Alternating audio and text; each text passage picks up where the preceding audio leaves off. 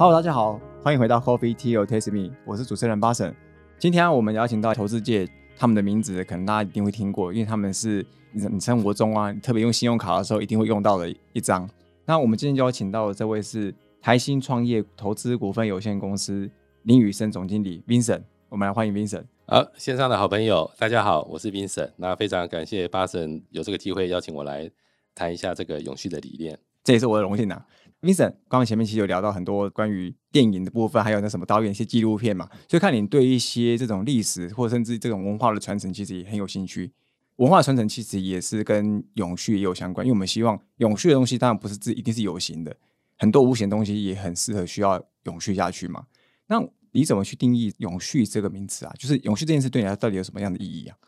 呃，巴神，你问的问题真好哈，就是说你提到这个历史，其实历史是一个连续的，它不会断掉。所以我觉得从永续这个字面来看的话，我觉得永续就是永远延续，这个其实就已经把永续的这个名字讲得很好了。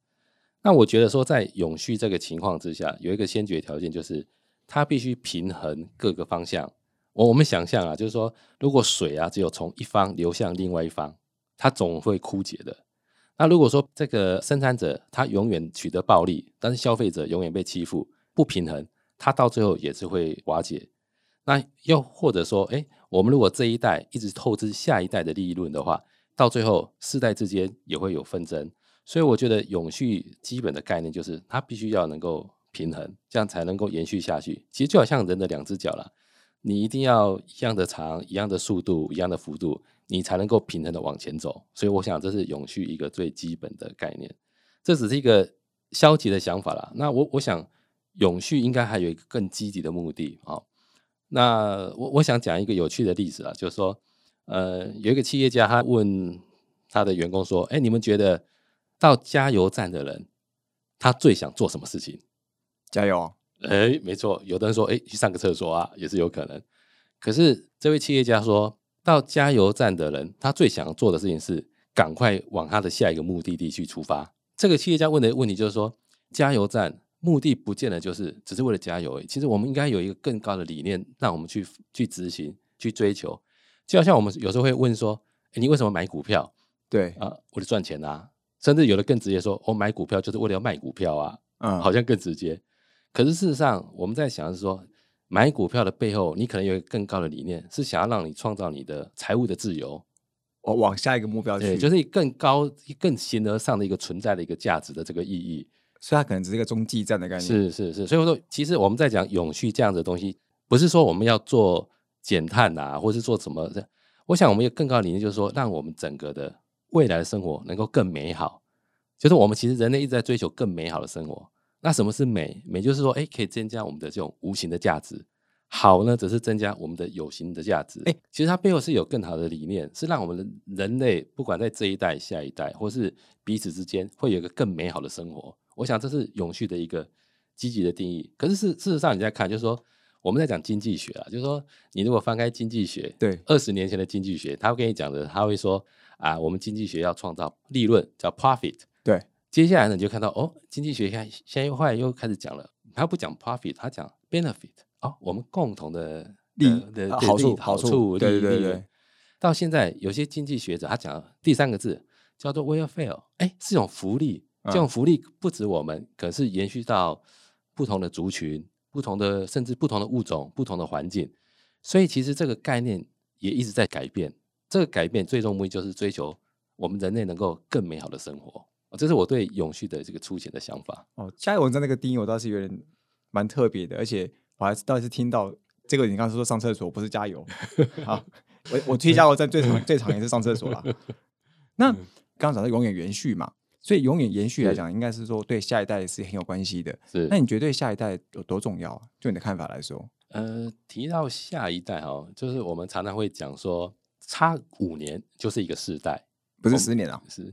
有人讲五年、十年，我相信一定大家的想法一定。我都以为一直一直以为是十年。我我们想象一下，就是说我这个世代哈，我习惯用信用卡，很轻松、很自在。可是我父亲那一代，他习惯就是用现金。他们那个年代已经有信用卡了，可是他的习惯就是用现金。可是到我小朋友这一代呢，哎，他很好玩，他用的是手机的这个数位支付、数位支付啊，对，什么接口啊、来配啦。对，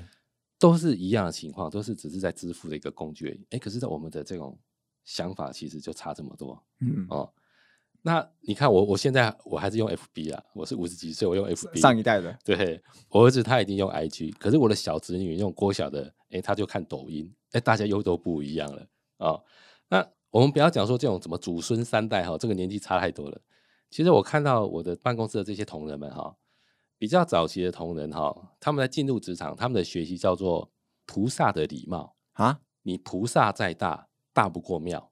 因为你菩萨是被供在庙里面的。他的意思就是说，你经理人再强，CEO 再强，你还是要遵循企业组织的这些 follow，他的使命感。对，就是说你经理人再强，你不会大过公司啦。他的意思是说，你菩萨再大，你也不会比庙大，因为你在庙的里面了，哦、所以你必须经理人必须在服从整个组织的架构。所以你再怎么厉害，你再怎么会做生意，再怎么会呃拿进订单，可是你还是要听从企业的文化。对，这个是菩萨的礼貌哦，有这样的说法。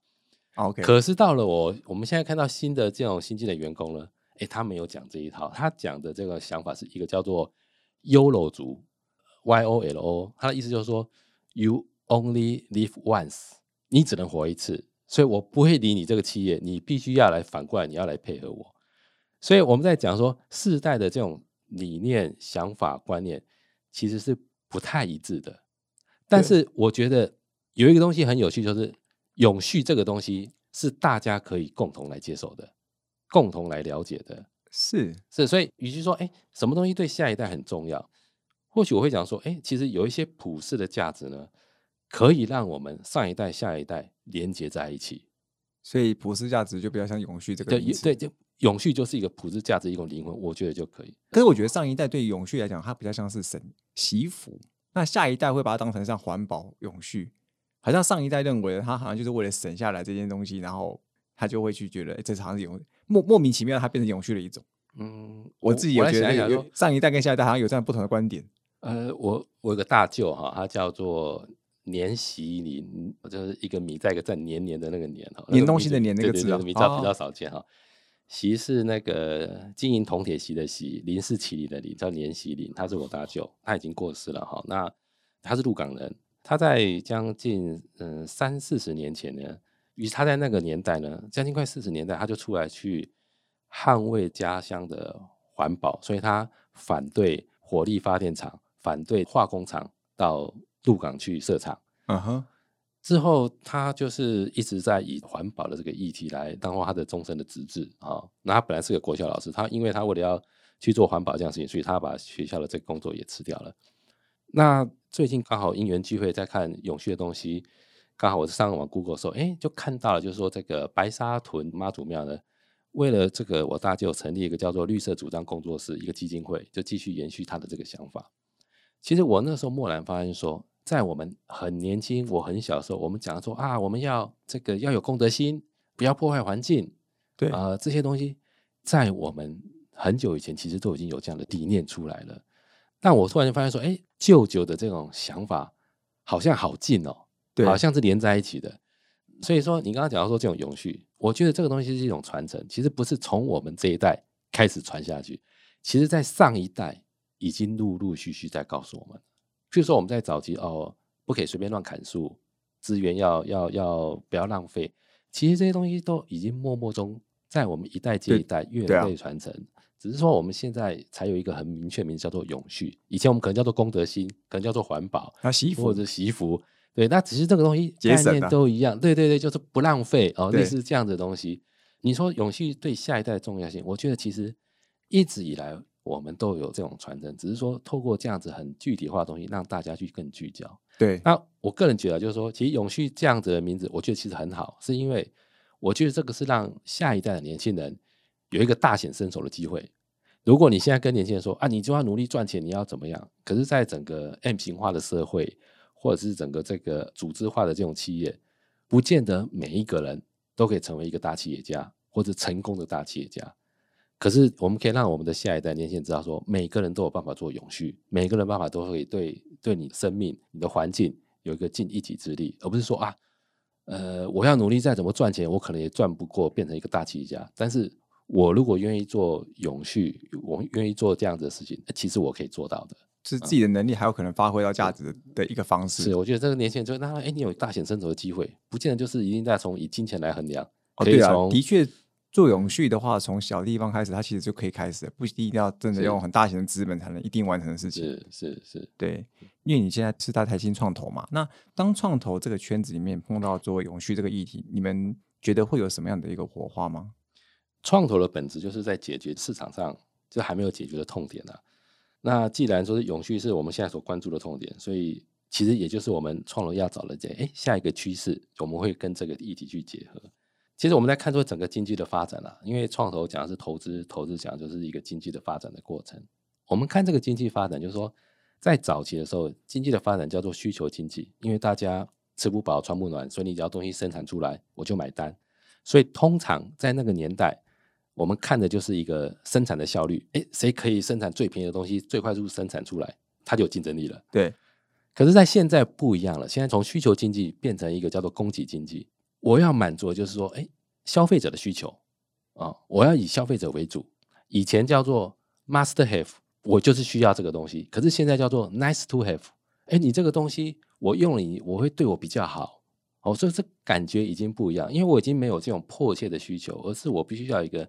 nice to have 的这种对我来讲一个一个价值，所以这已经是不一样的情况。而要满足这种消费者的需求，要满足需求这件事，不仅仅是消费者，有时候我们也要说，哎，消费者说，哎，你这个有没有满足环境的需求？有没有满足社会的需求？有没有满足甚至公司自己的需求？哎，你们现在观察到消费者会很在意这些点吗？你问了一个问很好的问题，我我刚好讲一个，就是我们最近投资的一个例子哈。那我们一开始有投一个租赁的那个电动机车啊哈，那租赁的电动汽车那几个了，我们投投一家哈。我们原本设定的这个消费客群是中南部到台北来念大学的这些这些人，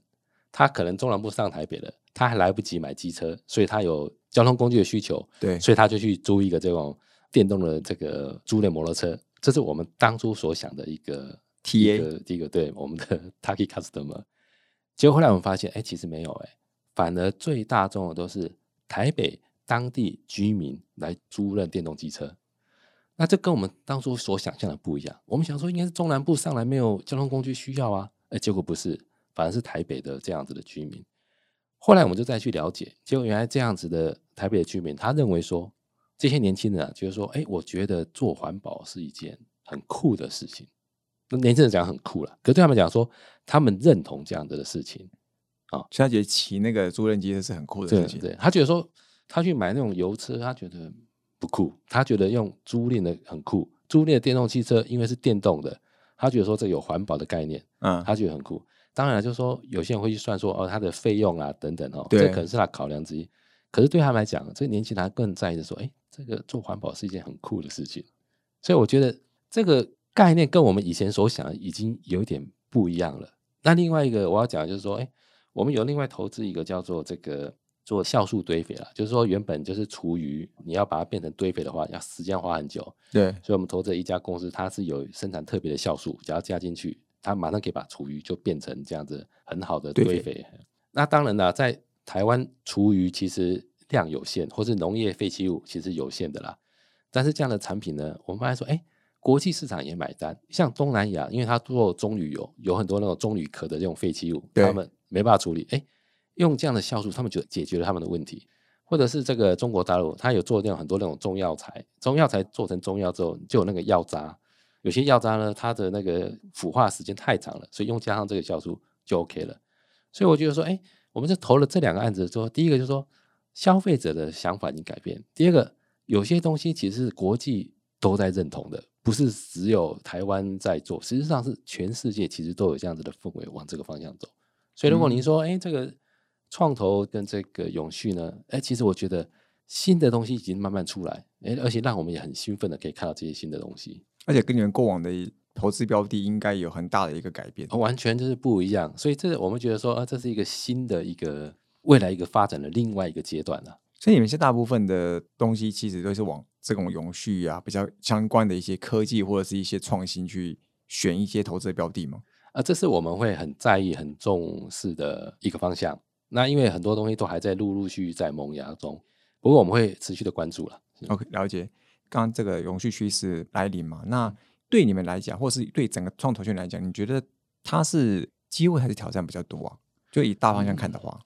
我我我讲一个例子，就是说，其实，在我们讲永续这个话题之前，我们可以提早到五年前，或者是到快十年前，我们那时候提的话题叫做数位转型，大家就在讲数位转型这件事情。啊对，差不多十年前左右。对对，那如果你再往前推的话，有可能就讲到，譬如说像 big data 啦，或者是什么这种云端等等，或者再往前差不多十五年，就会讲说，哎，地球是平的啦。这些每一种新的概念出来呢，其实对于企业来讲，它都发展表示一种新的趋势，这是你一个基本要做到的门槛。比如说像这个数位转型好了，如果一个企业它在数位化、数位优化或者数位转型这边，它没有去有一个策略的话，其实在面对全世界的竞争，它会很辛苦哦，可能会落后。那现在呢，走到叫做永续这一块的话，其实永续已经变成好像是以必须要并到你企业的 DNA 里面去。如果你没有这样思维的话，你好像跟大家是不太一样的。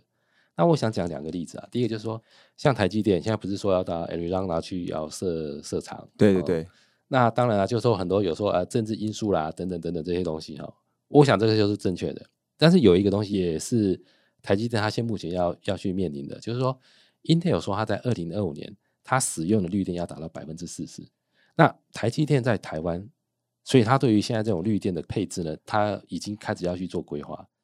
那我晓得说，台积电如果到 Arizona 去设厂的话，百分之百都是要用绿电。那这对于用这个绿电，它可以反算回来，就是说台积电整个在用使用绿电的这种比例。对，所以就说台积电在这种扩厂，它也会考虑到，哎，这个绿电在它的扩厂的思维里面。那另外一个我要讲的就是说，像政府一直在推就是绿电哈，对啊，太阳能绿电。那我们来看一看，就是说，呃，我们在计算经济成长哦，就是有几个数字，一个就是 C 加 I 加 G 加 X 减 M，就是说我们在计算一个国家的这个 GDP 国民生产毛的时候，就看，哎，它有消费者消费多少，呃，那民间投资有多少，政府支出有多少，出口多少，然后减掉进口，我就这几个项目。那、你看哦，我们以目前来看，台湾的能源百分之八十都是买煤跟天然气进来，对所以它占掉我们的 GDP 差不多将近快了十几个 percent。如果现在我们开始发展绿能的话，第一个事情，我们要投资太阳能电厂，我们的民间投资会增加啊，政府可能补助也会增加，那那个进口的这个天然气啊、煤啊，有可能会降下来。对所以整个 GDP 算起来，哎，反而是会让台湾的经济成长进入到的另外一个阶段。所以我觉得说，从这种个别公司到政府这样来看的话，就是说，您问我说，哎，这样子的永续啊，是一种挑战啊，或者是一种机会啦？我会觉得说，机会呢，就是未来的一个趋势，而且看你会不会有有没有办法掌握。那挑战呢，就是盘点你企业现在自己的能耐或是你的资源啊。那是机会，或者这是一种挑战，是在于企业者本身他的动心起念，他有没有这样子的一个有有没有有没有把永续放进 DNA 里面？是是如果没有放进去，搞不好你就跟旁边人长不一样。对对，那如果就是你就觉得说，哎呀，他就是挑战，我就是人家做什么我就跟着做什么就好了。这其实有点像是我听过一个，就是以前不是有 ISO 吗是？ISO 那个不是都会检查你一些规范啊，你的那些管理有没有管理的好？是那很多人会认为那个查你的这些 ISO 检验的时候都是在找茬，是，是然后你当你一直觉得他在找茬的时候，你他就更会来找茬了，对，他就更来找茬，然后你就觉得是一个挑战。是。可是有些人就是你接受他，然后你越跟他们配合，然后就会发现你越做越好，因为他其实会透过这样的一个检验是。来帮你公司能够去转型到另外一个下一个阶段，然后体质会更好。是是，所以当你一直觉得他们来找茬的时候，你就觉得好像是个挑战。对啊。当你觉得就会说哇，大家都还没想到，我赶快先做，那你就说啊，这就是我的机会了。对，这个马上跟人家不一样。对，这个就好像我们常常讲说啊，那个非洲人都没有穿鞋子，你如果觉得啊，这是我的机会，赶快我第一个要进去啊，对大家都还没有做永续，我赶快先做。对，那那你就越越走越快，跟别人的距离越拉越远，那那就是你的机会。那你觉得说，好吧，人家有做啊，就跟着做吧。好吧，人家竟然做了十分，我至少做八分吧。那你永远就是在追的一种挑战。那所以我觉得拉回来就是说，哎，企业者他本身的一个动心起念，跟他对这件事情的认知，到后面会差异很大，因为出发的那种小小的角度不一样，到最后可能就天南地北的差异了。就是每年每天你要走十步，然后你可能走八步好了，久而久之你就永远就是落超多步。是是是，对是这真有很大的差异哦。是那像你觉得台湾下一个十年啊，我们有最有机会关注的那个永续的议题会是什么？就以台湾这个环境来讲，嗯，你这个问题我我好难回答。那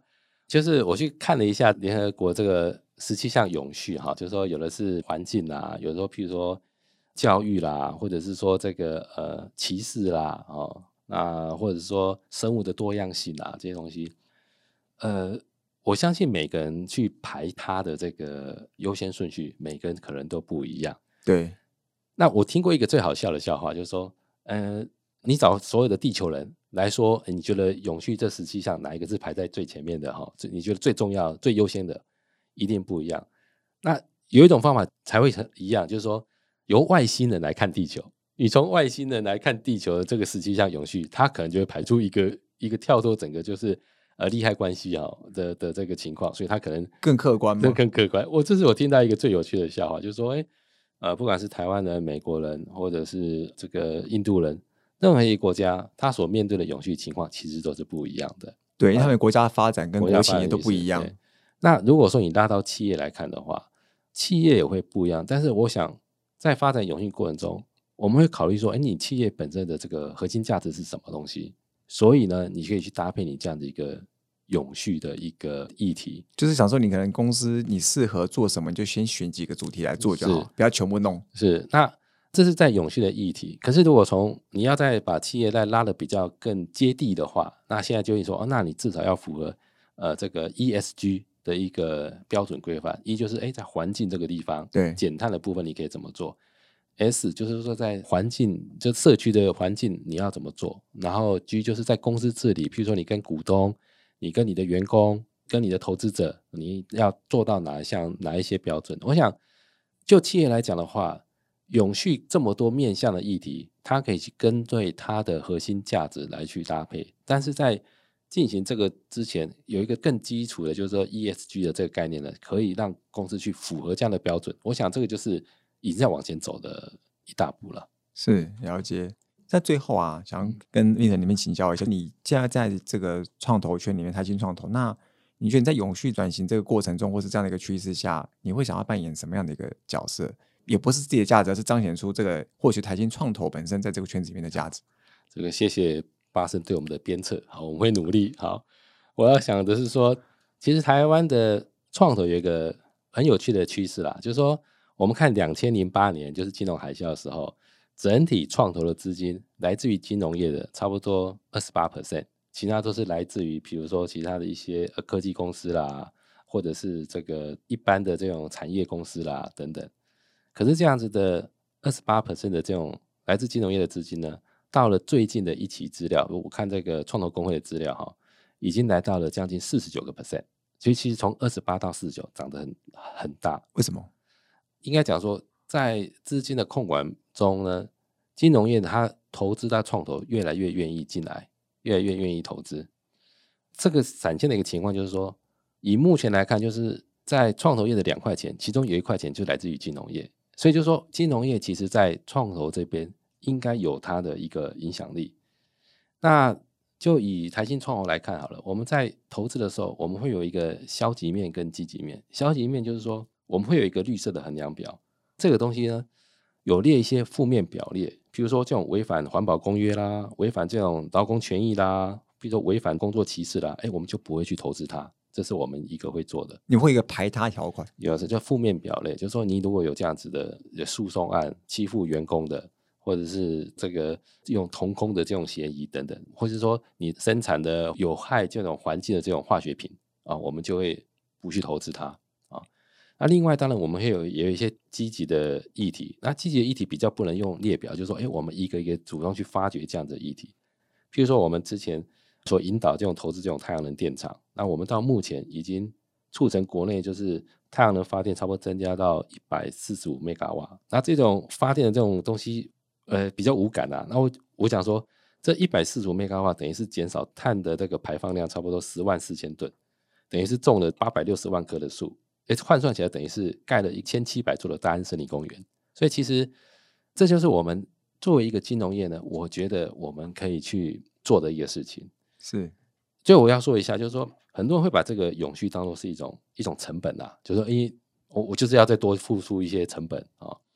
那我我想要把它当做成本，呃，也没错，也没错。但是我们可以把它当做说，其实它不是一个费用，因为费用是出去就没有了。我们把它当做是一种一种投转成一种资源的一个样子。比如说，第一个就是说，其实在全球供应链来看啊，那供应链的一个重新的价值已经重新定义了，你必须符合这样子的一个，譬如说减碳的标准，你才可以成为全球供应链的一环。所以有时候这是你必须要达到的一个门槛。另外一个就是，我觉得说，哎，其实这也是种风险的管理，因为呢，在一个做永续的一个符合永续的企业呢，如果你一旦发生了这种经营的危机，人家比较愿意相信你说的话，因为你在做永续，我们觉得说，哎，你讲的话比较会让投资人相信，所以你就可以比较免除这些风险的问题。是那另外一个就是说，其实现在的员工呢，他在工作呢，他有时候也不是为了要获利。那我觉得，与其说你这一家是一个赚钱的工作，员工更希望说我在这一家工作，这一家是一个伟大的公司。所以我觉得未来的企业呢，理念大于赚钱，是他要有硬功夫，就是说，诶，他要有获利的能力，这没有错，企业一定要获利下去。但是它有一个软实力，就是它有一个伟大的灵魂。这个伟大的灵魂就是这种永续的这种概念，可以让员工来接受。对以上是我对这个永续的想法。好，今天非常谢谢台新创投投资股份有限公司啊、林云生总经理今天给我们的一个分享，以及提供了这么样多的这个例子，包含他投资的一些例子，还有他有一些很特殊的观点啊、现在可能是用外星人角度来去看地球，可能会是一个更好知道说我们到底要做什么，会是一个最好的 priority，可能才是真的会比较客观，因为每个国家自己看自己。老实说，大家其实人类都是蛮自私的，所以只会先为自己最容易达成或者最好的那个先着手。我们再次谢谢谢那个 Vincent 今天的分享，谢谢巴神，谢谢线上的好朋友，我们大家一起加油，谢谢。对我们大家一起加油。Coffee Tea or Taste Me，轻松聊永续，我们下次见，拜拜。